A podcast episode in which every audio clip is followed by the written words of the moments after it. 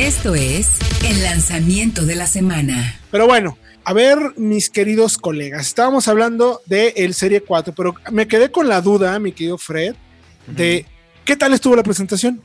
Porque Pues duró- Yo no les puedo contar mucho ahorita, pero un segundo, no les puedo contar mucho porque mañana está embargada la información, pero yo tuve un Technology Talks, por así decirlo, con Audi, espectacularmente bueno. La verdad, muy interesante sobre el tema de las baterías, pero ya les platicaré la próxima semana.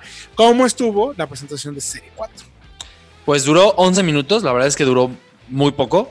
Fue Mm. una, primero un brief con el diseñador, hablando un poco, justificando la parrilla, principalmente. ¿Qué Básicamente fue dijo? lo que trató. Me, me interesa mucho saber qué dijo. O sea, hablando de que buscaban que el coche fuera más atrevido y más afilado. Y hablando un poco también Mm. de eh, cómo sí mantuvo los trazos de BMW que realmente pues no mantuvo. Porque no está el Hofmeister ahí, no ¿verdad? está el Hofmeister King. Sí. Está, dicen que está, pero es muy poco visible, es muy, está muy, muy, muy oculto, la verdad. Híjole. Híjole. ¿Saben qué me preocupa a mí? ¿Saben qué me preocupa? Perdón, sí, entra en autología para que vean las fotos porque si no va a estar muy difícil. Pero me preocupa que luego BMW es una marca a veces muy conservadora, pero luego a veces hace unas cosas Que híjole. que cambia por completo a lo que estamos acostumbrados. A veces le pega, pero a veces se equivoca.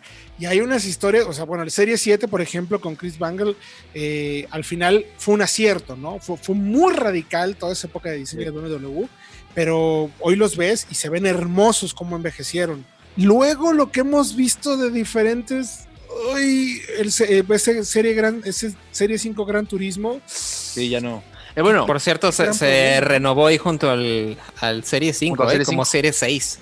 Híjole. Así es. Pero es que saben qué pasa con el que no saben en México, el Serie 6. Pero bueno, volviendo al Serie 4, que sí me gusta, por ejemplo, los faros son más afilados, son más este, estilizados que antes. Eso me, me gustó. Me gustó también el perfil, es muy tradicional de coupé, con el cofre muy largo y la cajuela corta y esa caída muy pronunciada del poste C. Pero es que de ahí en fuera la parrilla, en verdad, es demasiado. O sea, puede haber un coupé tiene que ser elegante, en mi opinión. No sé qué opinan ustedes. Sí, claro. Mm, Y esa parrilla le quita toda la elegancia y la sutileza a un coupé. Y la parte posterior, la verdad que me parece muy genérica. O sea, si hay un pecado peor en un BMW que, que un coche sea, entre comillas, feo, porque eso lo define cada quien, es que sea genérico. Y es que esas calaveras se las pones a un Camry y te quedan. Sí, es que es básicamente un Serie 8, nada más un poco más pequeño, tal cual. Así es. O sea, es básicamente el mismo coche calcado, ¿no?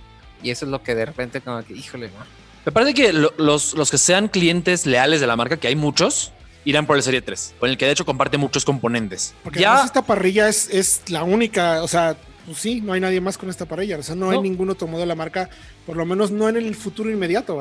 Por ahí el Serie 7 y la X7 tienen parrillotas, pero es que además es el acabado como metálico que tiene que la- lo hace ver pues extraño. Y sabemos además por la presentación que de este Serie 4 saldrá el año que entra el i4 eléctrico. Va a ser muy parecido, la parrilla va a ser casi idéntica.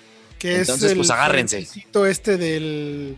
¿Te acuerdas el conceptillo este eléctrico también que presentaron que tampoco El me, iNext. me encanta? El iNext eh, es corre- sí, muy parecido al- al trazo de diseño. Ahora, pues creo que con este Serie 4 van por nuevos clientes, ¿eh? O sea, personas que quizá no se fijaban en BMW porque eran precisamente muy conservadores en ciertas ocasiones. Y con este Serie 4 irán por esos clientes nuevos que digan, ay, mira qué bonito está el Serie 4. Se ve, se ve diferente. Bueno, Válido, a mí no me gusta. pues, Yo como la- entusiasta no me gusta. No, pues ahora esperemos manejarlo a ver que al menos La marca- justifique el manejo de eso, ¿no? A veces las marcas se equivocan, yo creo que en estos momentos difícilmente se va a equivocar, algo sabrán que nosotros no sabemos, ya veremos. Y técnicamente, dinámicamente no cambia, ¿no? Perdón, en temas técnicos.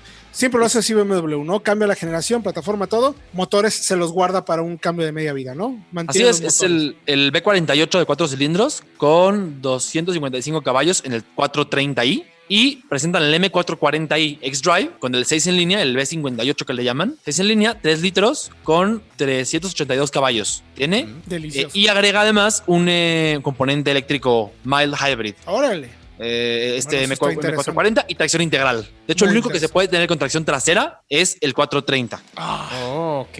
Así es. Y tampoco ya no hay ni siquiera opción de caja manual, ¿verdad? Ya, todos son automáticos. No, no, ya las Todo manuales, Adiós. los manuales están diciendo adiós progresivamente, una, una pena. Por lo menos en el sector deportivo, ¿no? En el segmento deportivo. Premium especialmente. Premium deportivo, correcto. Oigan, el que sí me gustó mucho fue el Nibus. La presentación del Nibus estuvo espectacularmente buena. Tú también la viste, mi querido Fred. Sí, esta presentación, la verdad es que estuvo más completa. Hablaron las personas de mercadotecnia, de producto, de comunicación de Volkswagen de Brasil, que es donde se va a fabricar. Y ahí mismo confirmaron que sí viene a México. Dijeron que Wow. empieza producción la semana que entra, o sea, para el mediados, la, la segunda semana de junio. Exactamente, y esperamos aquí en México que llegue, pero hasta el 2021, ¿no? Porque primero van a satisfacer la oferta local de Brasil, que es muchísima. Sí, Y bueno. ya después se va a exportar a Argentina, a todos los mercados de Latinoamérica, incluyendo México. Y esa es una muy O sea, buena noticia. Volkswagen tardó años en participar en el segmento de subs con fuerza. Y ahorita está eh, prácticamente en todos los segmentos y entre segmentos, ¿no? Prácticamente. ¿Cuánto mide esta Nibu? A ver, para que lo entiendan, porque nosotros tenemos confundidos. ¿Cuánto mide? Está en 4.27 metros, lo que la hace incluso un poco más larga que la T-Cross. Pero fíjense qué curioso, porque la distancia entre ejes es más corta. Es la batalla, muy, muy- muy español. Sí, la distancia entre ejes del, del, tío, hombre, joder. sí, del polo, mientras que la T-Cross echa mano de una, una plataforma extendida, que es la que usa también el Virtus. Entonces, es una mezcla muy interesante, sí. con un solo motor. Interesante esto, porque no se va a fabricar con todos los motores, sino que todas las que se hagan van a ser con el 1.0 TSI de 110 caballos, 115 Ok. caballos tiene, y va a llegar a México con ese motor. Ya está confirmado. Entonces, eh, para que quede claro, Volkswagen va a tener T-Cross.